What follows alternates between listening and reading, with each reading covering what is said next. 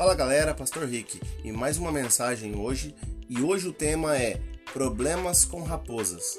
O texto base é 1 João, capítulo 1, versículo 5 ao 10. Versículo 8 diz: Se dissermos que não temos pecado nenhum, a nós mesmos nos enganamos, e a verdade não está em nós. Certa vez, os britânicos tiveram problemas com as raposas.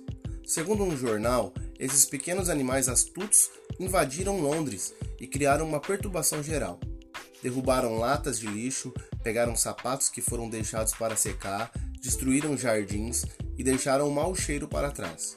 À medida que a cidade avançava em direção às áreas rurais, as raposas inconvenientes se adaptaram e, em vez de ir embora, e muitos moradores de Londres, frustrados, sofreram com a presença delas. Quando você para e pensa a respeito disso, sabe que as raposas, pequenas, podem tornar-se graves problemas para os seguidores de Cristo, que procuram honrá-lo. Os pecados que consideramos pequenos e inofensivos podem causar a nossa queda.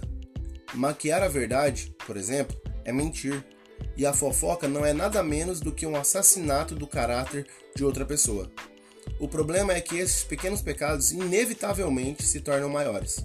Antes de nos darmos conta, precisamos de arrependimento e confissão. Se algumas pequenas raposas entraram sorrateiramente nos jardins de nossa vida espiritual, está na hora de lidar com elas. Com a ajuda do Espírito Santo, identifique-as. Admita a sua culpa, confesse essas pequenas práticas ruins a Deus e livre-se delas, antes que arruinem toda a paisagem de sua vida. Há algo que precise ser eliminado da sua prática?